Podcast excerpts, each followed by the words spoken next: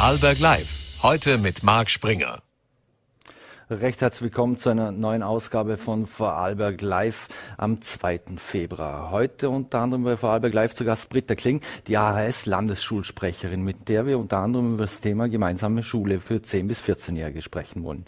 Zudem durften wir einen ersten Einblick in die Messehalle werfen, wo der 48. Dornbirner Flohmarkt über die Bühne gehen wird. Durch das zeigen wir Ihnen etwas später.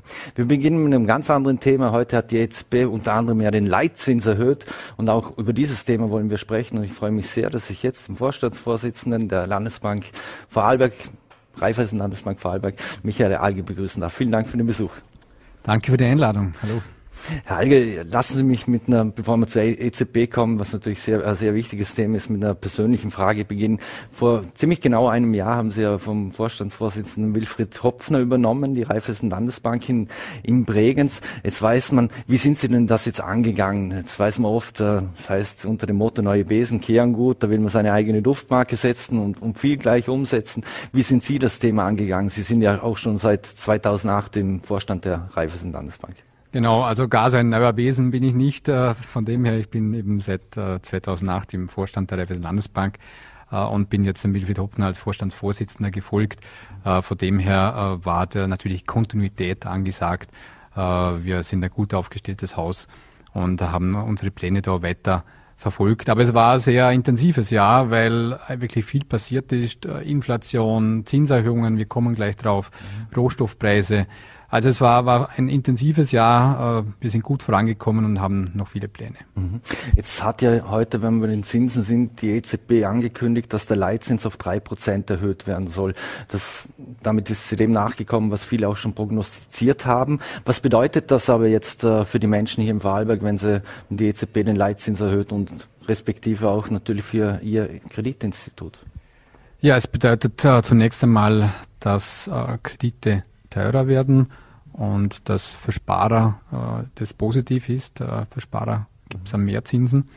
Ähm, wobei man sagen muss, dass wir natürlich viele Jahre hinter uns haben, die eine völlig äh, unnatürliche Zinssituation hatten mit Negativzinsen. Wir haben jetzt wieder eine normale Zinssituation, das finde ich positiv. Allerdings das Tempo, mit dem die EZB jetzt die Zinsen erhöht, ist schon atemberaubend ähm, muss man sagen, kommt schon daher, da die EZB eigentlich zu lange gewartet hat mit Zinserhöhungen und jetzt äh, zur Inflationsbekämpfung eben dieses atemberaubende Tempo notwendig ist. Das sehen wir mit etwas Sorge. Mhm. Was ist da das Ziel dieser Erhöhung? Heißt das, dass die EZB im Prinzip äh, Geld aus dem Markt rauspumpen will? Ja, zunächst äh, will sie einfach mal den, den, den wirtschaftlichen Aufschwung reduzieren. Das will sie eigentlich nicht. Sie will die Inflation bekämpfen, aber je mehr die Wirtschaft boomt, umso mehr steigen in der Regel die Zinsen. Und sie will da dagegen vorgehen und eben um die Inflation zu dämpfen, äh, die Zinsen erhöhen und den Wirtschaftskreislauf etwas eindämmen. Das ist das äh, erste Ziel. Das macht die EZB nicht gerne, weil eigentlich ist es gut für die EZB und für den europäischen Wirtschaftsraum, äh, wenn die Wirtschaft boomt. Aber wenn eben die Zinsen so hoch sind, beziehungsweise die Inflation so hoch ist, Richtung 10 Prozent geht, dann ist, dann hat die EZB keine Wahl, dann äh, muss sie einfach die Inflation bekämpfen. Und wir sind ja meilenweit vom 2-Prozent-Ziel noch entfernt. Mhm. Was heißt das jetzt äh, für, für jemand, der sein Haus oder seine Wohnung finanziert hat. Jetzt weiß man, es gibt natürlich unterschiedliche Finanzierungsformen. Äh, manche haben variabel finanziert, andere mit einem Fixzinssatz. Wird es eigentlich heißt das auch, dass es nur die trifft, die jetzt zum Beispiel variabel äh, finanziert haben? Ja, das heißt es. Wenn jemand fix äh, finanziert ist auf eine gewisse Dauer, dann hat diese Zinserhöhung keine Auswirkung.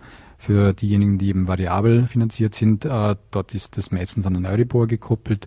Äh, dann steigt der, äh, der, die, der Zinssatz mit dem Euribor mit. Äh, und diese Zinssteigerungen der EZB schlagen sich dann letztlich in der Rate nieder. Wäre es eigentlich möglich, wenn ihr einen variablen Zinssatz habt, dass ich zu meinem Bankberater gehe und sage, ah, ich brauche doch einen fixen Zinssatz, wäre mir jetzt viel lieber. Kann man da eigentlich nur so konvertieren? Ja, das ist äh, schon möglich grundsätzlich, aber natürlich wird der Fixzinssatz immer teurer, äh, weil dort ist auch die Erwartung mit dabei und die EZB hat ja schon angekündigt, dass noch weitere Zinssteigerungen folgen werden. Äh, dadurch äh, ist der Fixzins dann natürlich schon sehr teuer. Mhm. Aktuell ist die Vergabe von Krediten ja auch aufgrund der neuen Auflagen, die es vom Gesetzgeber her gibt, ein großes Thema. Äh, wie, wie macht sich das bei Ihnen und der Raiffeisenbank bemerkbar? Merkt man das, dass viele Menschen jetzt sich das dreimal überlegen, ob sie das finanzieren, beziehungsweise auch gar keine Eigenmittel dafür zur Verfügung haben? Ja, das ist die sogenannte KIM-Verordnung, die von der Finanzmarktaufsicht verabschiedet wurde im letzten Jahr und die eben klare Regeln vorgibt, im Grunde drei Kennziffern, die erfüllt sein müssen, damit eine Bank einem Verbraucher, einer Verbraucherin eine Immobilienfinanzierung geben darf. Äh, da sind die Eigenmittel ein relevanter Faktor, aber nicht der einzige. Es gibt auch eine zweite Kennzahl, die lautet, äh, wie ist die Rate zum Einkommen. Mhm. Ähm, die ist eigentlich fast diejenige, die noch mehr Probleme macht im Moment. Was wir sehen, sind zwei Dinge. Zum einen, dass viele Menschen eigentlich sich eigentlich vielleicht zu früh sagen, ich kann mir das sowieso nicht mehr leisten und gar nicht mehr den Weg zur Bankberaterin, Bankberater suchen. Mhm. Äh, also wir merken, dass einfach die Termine weniger werden, die Anfragen. Das finden wir schade. Mhm. Äh, und das, zum Zweiten muss man dann aber wirklich halt mit den Personen sich an den Tisch setzen und das durchrechnen. Ich empfehle das sehr, weil das sind komplexe Verordnungen. Es macht, glaube ich, keinen Sinn, dass äh, Menschen zu Hause sitzen und sich äh, Finanzmarktverordnungen durchlesen, sondern dass sie zu einem Profi gehen und sich dort erklären lassen, okay, wenn ich äh, so eine Immobilie kaufen möchte, was kostet die, wie viel Eigenmittel brauche ich dann, geht sich das aus nach diesen Kennzahlen oder auch, wie lange muss ich noch sparen, damit es sich ausgeht. Mhm. Wie kreativ kann eigentlich ein Bankinstitut noch sein, wenn es um neue Finanzierungsmöglichkeiten oder Produkte geht, ohne dass er befürchten muss, dass gleich die FMA vor der Tür steht? Ja, die Regularien sind schon ein sehr, sehr dominantes Thema bei uns geworden. Wir werden sehr streng überwacht äh, von der Finanzmarktaufsicht und der ÖMB. Wir bekommen Prüfungen und da wird genau eben auch im Nachhinein dann geschaut, ob man alle Regeln eingehalten werden. Und das sind halt nicht so, wie sich das manche vorstellen, dann, äh, keine Ahnung, ein Buch mit 100 Seiten, sondern das sind Tausende und Tausende von Seiten, von Gesetzen und Verordnungen, Regularien und die ändern sich jedes Jahr. Bei uns sitzen also wirklich Hunderte Menschen äh, bei Reifeisen, Jahrtausende äh, über ganz Österreich und machen nichts anderes als Verordnungen zu studieren und zu schauen, was heißt das für unsere Produkte. Mhm. Das heißt natürlich auch immer, junge Menschen werden sich das nicht leisten können, weil sie zu wenig Geld auf der Seite haben oder noch nichts angespart haben, zu wenig lange im, im Leben stehen. Kalkulieren Sie oder rechnen Sie da mit einem Einbruch, was das Kreditgeschäft betrifft, wenn es um junge Menschen geht? Oder ist das eigentlich eh nicht so schlagend, weil man schafft sich ein Häusle oder Wohnung erst dann, wenn man zum Beispiel eine Familie gründet oder schon länger Berufsleben steht? Also zunächst einmal, wir sehen schon einen Rückgang nicht nur bei jungen Menschen, sondern generell bei den Menschen. Und wir finden das sehr schade, weil ich glaube, dass eine Immobilie sehr, sehr wichtig ist, um für das Alter vorzusorgen. Also eine Immobilie, in der man selber leben kann, ist, glaube ich, ein wichtiges äh, Thema für die eigene Vorsorge. Ähm, und wir hoffen daher, dass dieser Einbruch, den wir jetzt sehen, äh, eher eine temporäre Erscheinung ist. Aber natürlich ist es eine Herausforderung, auch in, in jungen Jahren eine Immobilie zu erwerben. Ich würde aber sagen, vielleicht steht im, in den jungen Jahren noch mehr im Vordergrund, ein gewisses Polster aufzubauen, Eigenmittel aufzubauen, damit man dann später eine Immobilie kaufen kann. Weil für viele ist es äh, nicht so einfach, einfach zu sagen, so und jetzt kaufe ich mal Immobilie, mhm. sondern äh, das ist etwas, wo man sich darauf vorbereiten sollte, ansparen sollte äh, und damit man dann vielleicht in drei, vier, fünf Jahren äh, auch sagen kann, äh, lass uns jetzt da Immobilie kaufen. Mhm. Durch, äh, wenn wir da bei den Finanzen sind, durch Teuerung, Inflation und ähnliches und wer jetzt kein Polster hat, ein finanzielles und ich kann meinen Kredit zum Beispiel nicht mehr bedienen, könnte das zum Problem werden für, für viele Banken, weil Menschen haben ja doch große Sorgen, wenn es auch ums alltägliche Leben geht. Ja, natürlich. Wobei, da sind wir auch dafür da, Lösungen zu finden. Also ich glaube, in so einem Moment ist es einfach wichtig, äh, zu seiner Bankberaterin, Bankberater zu gehen, die Situation zu erläutern äh, und zu sehen, äh, was kann man tun, um eben auch temporär zu unterstützen, die Belastung zu senken, die Laufzeit zu verlängern, was auch immer. Das muss man dann im Einzelfall anschauen. Mhm. Bislang sehen wir das noch nicht und wir haben auch in der Vergangenheit in unterschiedlichen wirtschaftlichen Phasen, wo es ja auch dann schon einmal enger geworden ist, gesehen, dass natürlich die Menschen sehr um die Immobilie kämpfen. Ja, logisch, die Immobilie, mhm. in der man wohnt, da verzichtet man dann vielleicht auch mal auf das ein oder andere. Ähm, und also derzeit sehen wir jetzt äh, nichts, was uns da große Befürchtungen äh, machen würde. Aber man muss natürlich schauen, wie das weitergeht mit Inflation, Zinsen etc. äh, die Belastungen sind natürlich schon gestiegen. Mhm. Wir müssen da schon vermehrt einzelne Lösungen, jetzt nicht mal, wenn es ums Haus geht, aber ich sage jetzt mal, dass man ein Auskommen mit dem Einkommen hat. Auch das gibt es natürlich, dass es einfach für manche knapp wird. Mhm. Und auch da muss man dann im Einzelfall Lösungen suchen. Aber es ist jetzt nicht so, dass wir da beobachten würden, dass da sehr, sehr viele Menschen einfach gar nicht mehr über das Monatsende kommen. Äh, das ist derzeit nicht der Fall. Mhm. Jene, die es sich leisten können, die wollen ihr Geld natürlich auch anlegen oder, oder investieren. Jetzt weiß man auch, die Raiffeisen Landesbank hat äh, nachhaltige Produkte in ihrem Portfolio. Ist es so, dass äh, viele Menschen, denen mittlerweile sehr wichtig ist, dass sie nachhaltig äh, irgendwo investieren und auch risikoarm? Das sind, glaube ich, zwei Themen, nachhaltig und risikoarm. Also nachhaltig ist ein sehr, sehr großes Thema. Also wir sehen, dass ein großer Teil der Gelder, die veranlagt wird in Fonds, äh, fließt in Nachhaltigkeitsfonds. Ähm, das finde ich sehr gut, ähm, weil die auch von der Performance äh, eigentlich sehr gut äh, mithalten können. Und äh, die, die Person, die veranlagt, sagt, ich tue eigentlich etwas Gutes auch, mhm. sowohl für meine Vorsorge, aber auch eben im Sinne der Nachhaltigkeit. Äh, die Risikoarmut, äh, ich glaube, man muss einfach sehr genau wissen, ähm, wofür spare ich und wie lange ist mein Anlagehorizont. Wenn mein Anlagehorizont drei, vier, fünf Jahre ist, dann werde ich risikoarm veranlagen. Äh, wenn mein Anlagehorizont länger ist und die, der Anleger, die Anlegerin auch eine, eine gewisse Risikobereitschaft mitbringt, mhm. dann muss man sagen, dass natürlich Aktien von der Chance her auf Rendite schon äh, ein wichtiger Faktor sind. Wie gesagt, man muss den Anlagehorizont haben und äh, eine Risikobereitschaft mitbringen. Aber ich würde nicht automatisch sagen, risikoarm ist immer das Beste. Mhm. Jetzt die Raiffeisen Landesbank hat ja erst vor rund zwei Wochen eine 300 Millionen Euro Anleihe platziert, die innerhalb einer Stunde ausverkauft war. Warum ist dieses Produkt so attraktiv? Was macht so eine Anleihe aus? Ja, da sind wir schon stolz drauf und vielleicht darf ich auch kurz erläutern, warum wir das machen. Ähm, wir treten am europäischen Kapitalmarkt auf, um Geld äh, hereinzunehmen. Äh, und mit diesem Geld werden Kredite in Vorarlberg vergeben. Ähm, das ist etwas sehr Sinnvolles. Und wir haben uns über die letzten Jahre einen Ruf aufgebaut als Raiffeisen Landesbank Vorarlberg, stellvertretend für die Raiffeisen Bankengruppe Vorarlberg, wo Anleger sagen in ganz Europa, das ist äh, ein gutes Haus, äh, das ist eine gute Adresse, dort geben wir unser Geld hin auf eine gewisse Zeit. Ähm, und äh, das zeigt eben, dass wir innerhalb von einer Stunde über 300 Millionen Orders hatten dass wir da wirklich einen guten Job gemacht haben.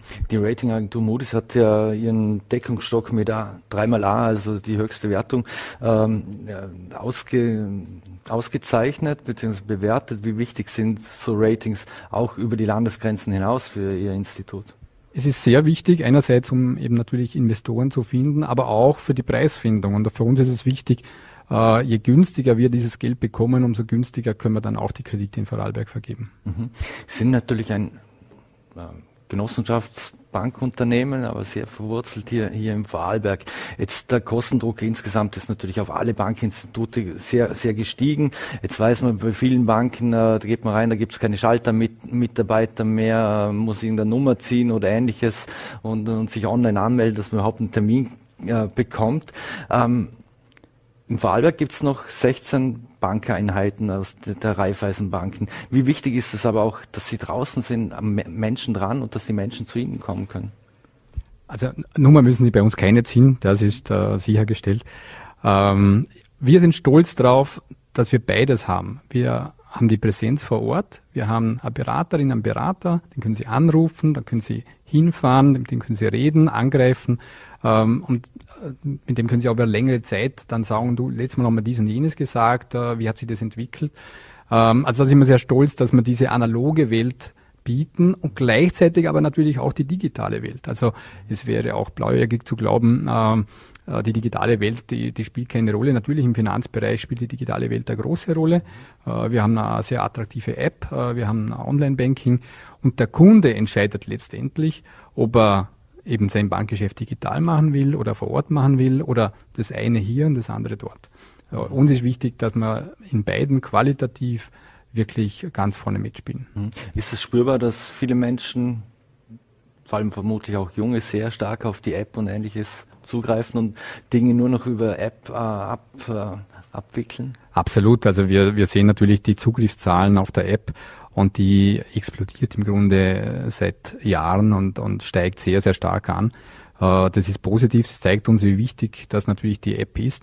Äh, ich würde sagen, äh, viel, viel vom Standardbankgeschäft wandert immer mehr natürlich vor allem in die App. Aber es gibt natürlich auch bestimmte Momente, also beispielsweise, wenn wir wieder bei der Immobilie sind, wenn jemand eine Wohnung kauft, das ist vielleicht die größte Investition im Leben eines Menschen. Und das ist dann schon ein Moment, wo jemand sagt, du, da würde ich gerne jetzt einmal auch mit jemandem reden, jemanden angreifen. Da, da fahre ich auch gerne mal in einer, in einer Filiale, in einer Bankstelle, setze mich hin und habe da jemanden vor mir, der sich Zeit für mich nimmt. Äh, und da sind wir stolz, dass wir eben auf beiden Seiten gut aufgestellt mhm. sind. Jetzt ist die digitale Transformation natürlich ein großes äh, Schlagwort. Äh, hat das auch bei Ihnen in der Bank äh, durch Corona einen richtigen Boost noch gegeben? Ja, natürlich. Also ich glaube, das kennen viele aus unterschiedlichen Unternehmen und das hat bei uns sehr, sehr stark ähm, wir waren schon überrascht, überrascht, wie vor einem Moment auf den nächsten ja, Lockdown gekommen ist. Äh, war schon die Frage, wie funktioniert das jetzt? Und nach einer Woche haben wir eigentlich gesagt, ja, ist eigentlich erstaunlich, äh, wie gut es funktioniert. Und heute ist natürlich Homeoffice, digitale Sitzungen ist ein Standard. Also ein Beispiel, wir haben einmal die Woche eine Kreditsitzung. Mhm. Äh, da bleiben wir auf digital, weil es eigentlich besser geht, äh, wie wenn wir alle gemeinsam in einem Raum sitzen.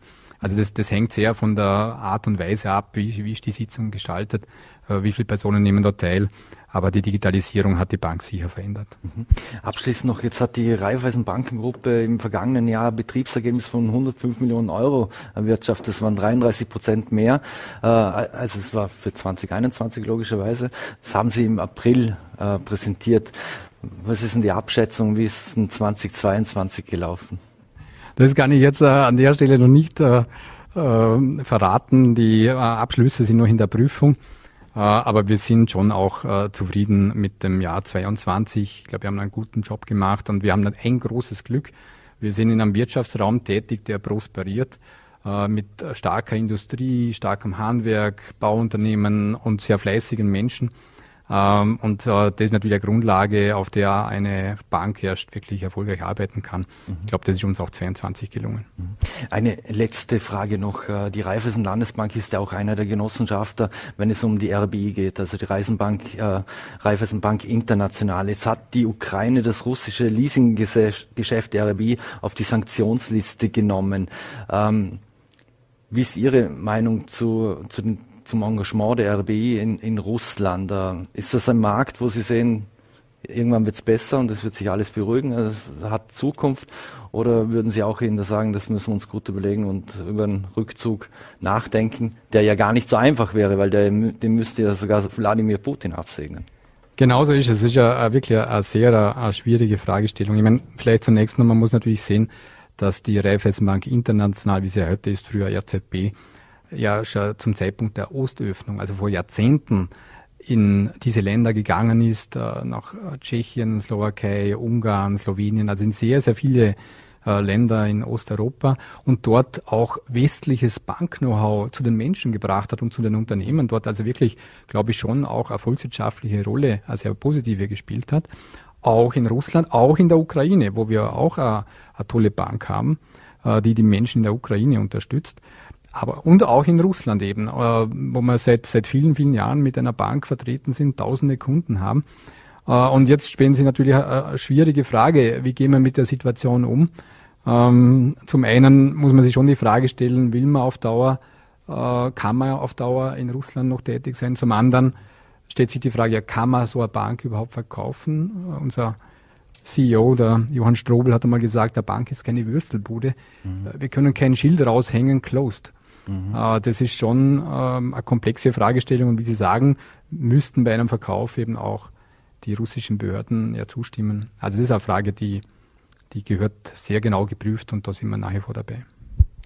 Dann bedanke ich mich recht herzlich für die Zeit und das Gespräch und den Besuch hier bei Vorarlberg Live. Vielen Dank, Michael Alge. Sehr gerne, vielen Dank. Dankeschön. So, meine Damen und Herren, und wir wechseln das Thema und machen hier im Studio einen fliegenden Wechsel. Das Thema gemeinsame Schule für die 10- bis 14-Jährigen hat ja den Vorarlberger Landtag beschäftigt und nicht nur diesen. Gestern hier auch auf Vorarlberg Live eine große Diskussion mit Barbara Schöbi-Fink sowie Harald Walser und Gerald Fenkert. Und jetzt äh, wollen wir eine andere Stimme zu dem Thema hören. ich freue mich sehr, dass ich Britta Kling, AHS, Landesschulsprecherin hier im Vorarlberg, bei Vorarlberg Live begrüßen darf. Vielen Dank. Dankeschön. Frau Kling, äh, das Thema gemeinsame Schule, ich habe es gerade angesprochen, äh, für die 10- bis 14-Jährigen. Wie ist denn äh, Ihre grundsätzliche Position zu, zu diesem Wunsch, der, den es ja bei vielen Landesparteien hier im Vorarlberg auch gibt? Also die gemeinsame Schule ist ein Thema, das doch schon in meinen drei Jahren Vertretungsarbeit, in denen ich jetzt aktiv bin, oft, oft aufgekommen ist und auch von den Schülerinnen und Schülern angesprochen wird. Wir haben jährlich zum Beispiel das Schülerinnenparlament. Auch da kommt es sehr oft auf. Und es ist definitiv im Interesse vieler Schülerinnen und Schüler, dass das jetzt doch mal umgesetzt wird. Mhm. Vielleicht können Sie uns etwas aus Ihrer persönlichen Erfahrung äh, preisgeben oder, oder, verraten. Wie war es für Sie, als Sie mit zehn Jahren sich entscheiden mussten, äh, welchen Bildungsweg Sie mal für die nächsten vier Jahre mindestens einschlagen wollen? Ja, bei mir war das so, wie es doch bei sehr vielen Schülerinnen und Schülern und Familien ausschaut. Ich habe einfach das gemacht, was meine Eltern vor mir gemacht haben. Meine Mama hat studiert, also habe ich auch studiert. Meine Geschwister haben studiert, also habe ich auch studiert. Ich bin da ein bisschen reingerutscht. Mhm. Und ähm, ist Ihnen die Entscheidung dann von der Unterstufe in die Oberstufe leichter gefallen? Ja, weil ich mich dann auch da einfach nach meinen Geschwistern eigentlich gerichtet habe. Ich habe immer schon gesehen, wie es quasi läuft und bin ihnen einfach nur quasi nachgegangen. Mhm. Es wird, ich habe es gesagt, es wird da viel diskutiert, äh, zum Beispiel im Landtag über das Thema gemeinsame Schule. Es ist ein bundesweites Thema. Wie sehr werden Sie da eigentlich in die Gespräche eingebunden oder auch nicht eingebunden? Redet man mit Ihnen überhaupt? Mit Ihnen und äh, sind ja nur eine Landesschulsprecherin, es gibt ja viele, oder die Organisation selbst. Ja, leider werden wir da eben nicht sehr großartig mit einbezogen. Es gibt doch immer einen Austausch, den wir mit der Politik haben und wir versuchen den auch so, so viel wie möglich und so oft wie möglich zu erlangen, aber in konkrete Entscheidungen werden wir jetzt nicht wirklich mit einbezogen. Wir dürfen unsere Meinung dazu äußern. Äh, wir haben zum Beispiel immer einen, beim Bildungsausschuss dürfen wir dabei sein, einen Kultur- und Bildungsausschuss. Das bezieht sich dann aber nicht auf ein konkretes Thema, sondern da haben wir einfach Zeit, ähm, ein paar Sachen anzusprechen, ein paar Anträge vom Schülerinnenparlament, wie wir das eben immer veranstalten. Aber in so konkrete Entscheidungen werden wir meiner Meinung nach noch viel zu wenig mit einbezogen. Mhm. Wie, ist, wie würden Sie es beschreiben? Äh, ist das Thema gemeinsame Schule der 10- bis 14-Jährigen, ist das bei jungen Menschen ein Thema oder ist das etwas, das nur die Politiker im Landtag und was weiß ich wo diskutieren und, und die Jungen interessiert das eigentlich gar nicht? Also ich meine, in den Kreisen, in denen ich mich befinde, natürlich bin ich durchschnittlich in einem Politik interessierten Kreis, würde ich jetzt behaupten. Aber ich merke auch von den Schülerinnenvertretungen, die sich in ganz Vorarlberg immer zahlreich fürs Schülerinnenparlament anmelden. Die kommen da, die nehmen sich einen Tag von der Schule frei und diskutieren vers komplett verschiedene Anträge von ich weiß nicht, Menstruationsartikeln bis hin zur gemeinsamen Schule. Und da sieht man doch, doch schon, dass das Interesse da ist dass wir einfach viel zu wenig mit einbezogen werden, dass wir die Möglichkeit viel zu wenig bekommen, obwohl wir eigentlich mitreden wollen. Mhm. Jetzt äh, die Corona-Pandemie hat ja viele Schülerinnen und Schüler vor besonders große Herausforderungen natürlich gestellt, Maskenpflicht, Homeschooling äh, etc. Wie ist es Ihnen mit diesen ganzen Maßnahmen gegangen? Ja, ich muss sagen, ich und mein Umfeld, auch meine Klassenkolleginnen, wir haben schon gemerkt, dass da einige Unterschiede zu unseren Vorgängerinnen gewesen sind, auch jetzt was die Matura angeht. Wir haben ja jetzt wieder eine normale Matura als ersten Jahrgang und es ist schon sehr schwierig gewesen, phasenweise auch einfach, weil wir diese sozialen Kontakte miteinander nicht mehr hatten, weil wir sehr lange im Distance Learning waren, nicht mehr in der Schule waren, nicht mehr diesen, diese Routine und diesen Alltag hatten, den wir normalerweise immer haben. Aber wir sind sehr froh, dass wir jetzt wieder so in die Schule gehen können, dass wir uns wieder sehen und dass wir jetzt bald einmal auch damit abschließen können. Finden Sie es okay, dass äh, Sie jetzt der erste Jahrgang sind, der wieder eine normale Matura hat, auch mit dem Hintergrund, dass wir jetzt einfach äh, zweieinhalb Jahre, drei Jahre in der Pandemie waren?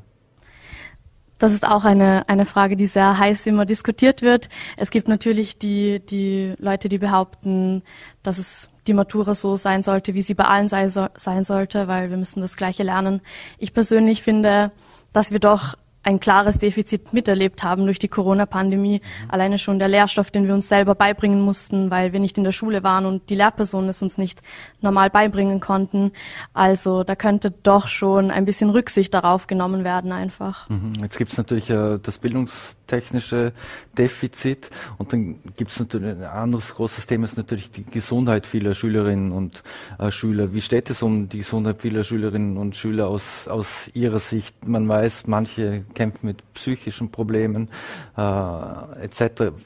Gibt es auch genug Unterstützung? Fühlen Sie, dass es Unterstützung gibt und Angebote für, für jene, die entweder schulisch als auch gesundheitlich äh, in dieser Pandemie gelitten haben?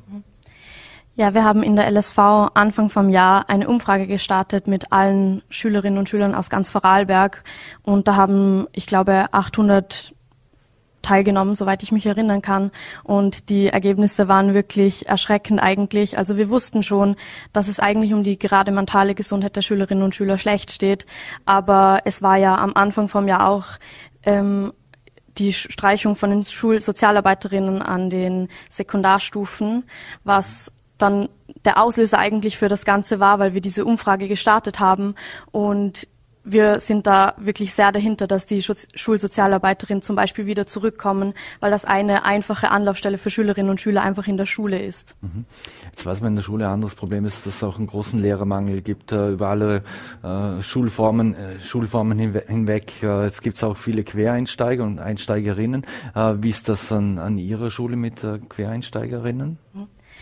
Ja, an meiner Schule habe ich jetzt irgendwie das noch nie so ganz selbst mitbekommen, weil bei meiner Schule da immer sehr gut irgendwie Nachfolgerinnen gekommen sind. Ich meine, wir haben jetzt schon sehr viele neue Lehrpersonen an der Schule und wenn man durch den Gang läuft, denkt man sich so, oh, das Gesicht habe ich noch nicht gesehen davor.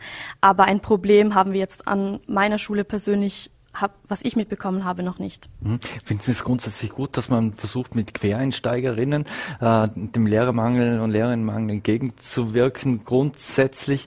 Oder muss man befürchten, dass auch die pädagogische Qualität darunter leidet? Also ich finde das generell, man kann jetzt nicht viel anders machen, weil wir sind in einer Notlage, wo wir einfach versuchen müssen, Lehrpersonen an die Schulen zu bekommen.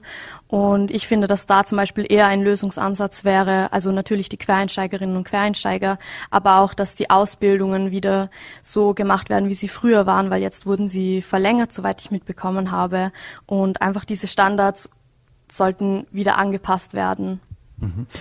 Abschließend noch vielleicht äh, mal ganz allgemein gefragt noch zum Schluss, äh, was für Leistungen sollten aus Ihrer Sicht sollte die, die, die Schule erbringen? Jetzt wissen wir auch von niedrigen Schul, Schulformen und Schulstufen, äh, Eltern liefern ihre Kinder ab, weil sie sich da auch denken, die werden dann dort auch noch erzogen. Ähm, wie, wie sehen Sie das?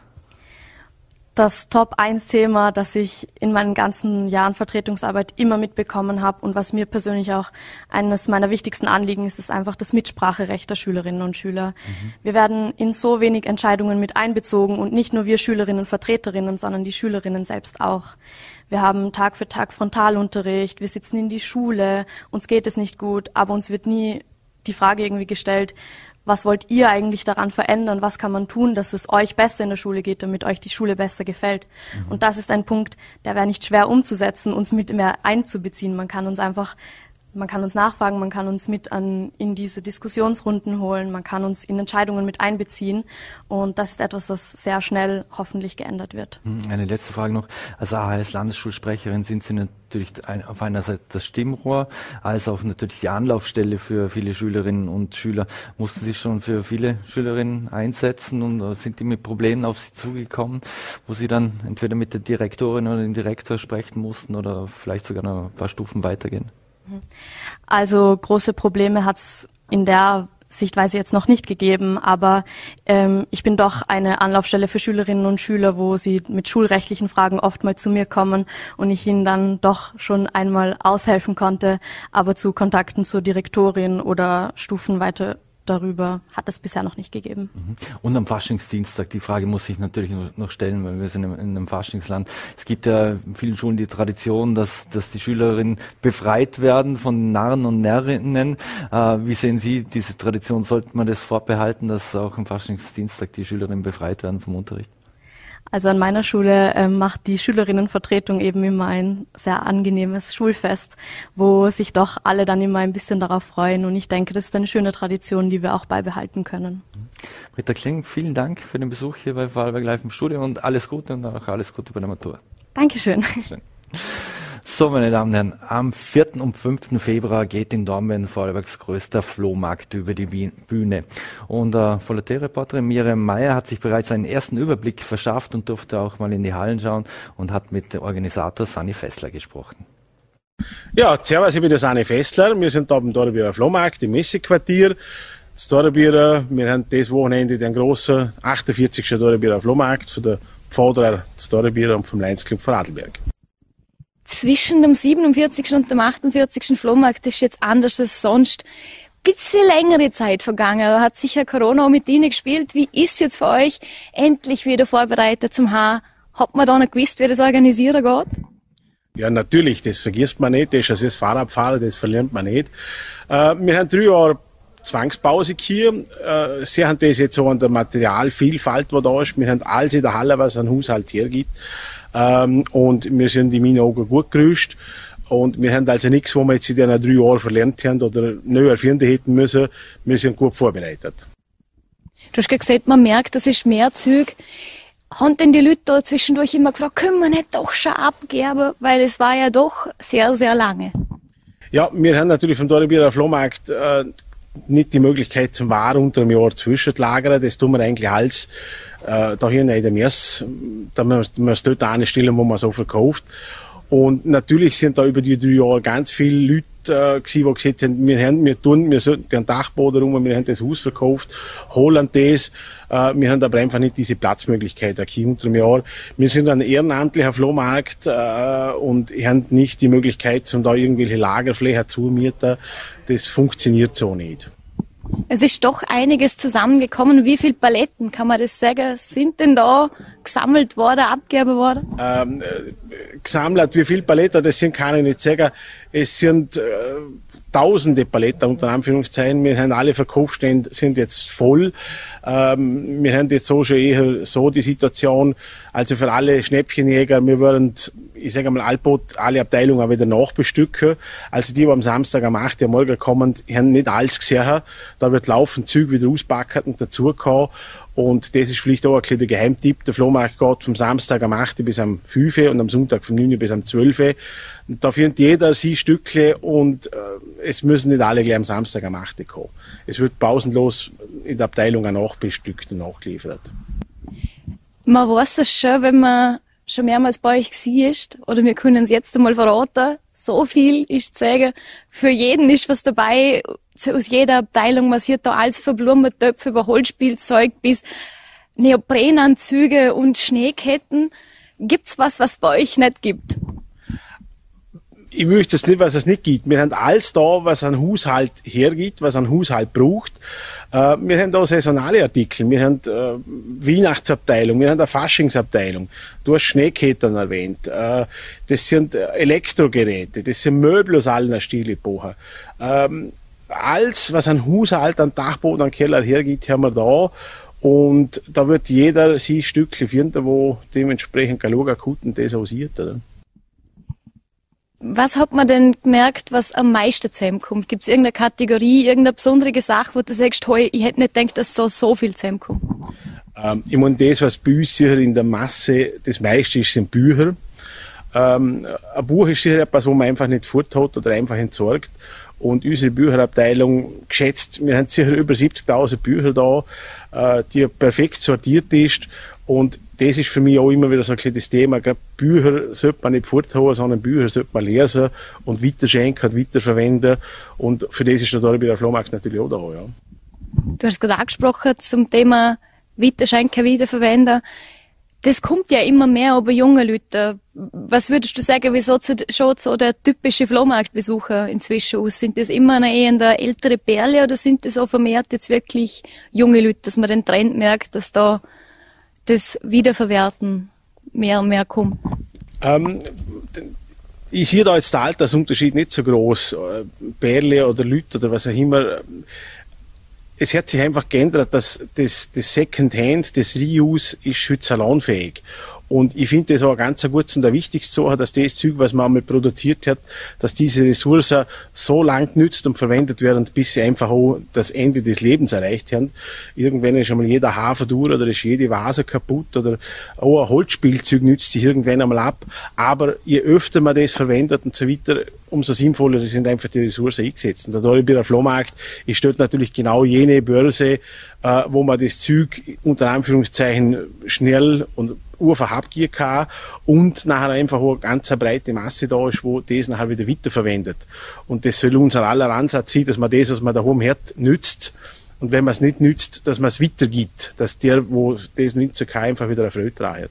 Das soll eigentlich für alle gleich sein. Und in meinen Augen gibt es da keinen Unterschied mehr zwischen die jüngeren Semester sind vielleicht ein bisschen mehr auf deren Charakter, dass man sagt, wir müssen unsere Umwelt schützen und wir müssen etwas tun. Äh, aber ich glaube, es ist inzwischen bei allen Köpfen angekommen, dass dieses Wiederverwenden und das nachhaltige Secondhand oder was auch immer, wie man das nennt, einfach bei allen jetzt inzwischen auch salonfähig ist. In diesem Sinne sollte man sicher bei euch vorbeischauen am Flohmarkt, findet immer was und die Tipp vorher war, nicht unbedingt gleich, nachdem man aufschaut, vorbeischauen, sondern vielleicht sogar ein zweites Mal. Am Sonntag haben wir bloß von 9 bis um 12 Uhr offen. Aber der Sonntag ist sicher der Highlight-Tag, weil dort hat man Platz, Ruhe und Muße, kann gemütlich auf ein Wurst und Bier gehen. Ähm, ich möchte vielleicht allen sagen, die über die Autobahn anreisen, äh, Dornbirn Süd verwenden, ob man verbrennt oder verblutet gut, äh, dann können da direkt das Messegelände abfahren und müssen nicht praktisch in, in Stau äh, rund um die Messekreuzung hinfahren. Also verwenden Dornbirn Süd, das ist schon angeschrieben und ihr werdet direkt hinkommen. Und das war ein Beitrag von Volatilreporterin Miriam Meyer. Der 48. Dormener Flohmarkt geht am Samstag und Sonntag in der Messehalle 9, 10, 11, 12 und 13 über die Bühne. So, und das war's auch schon wieder mit Vorarlberg Live. Wir bedanken uns fürs dabei sein, würden uns freuen, wenn Sie morgen wieder einschalten. Lende TV veränderte oder Vollerte wünschen Ihnen einen schönen Abend und alles Gute.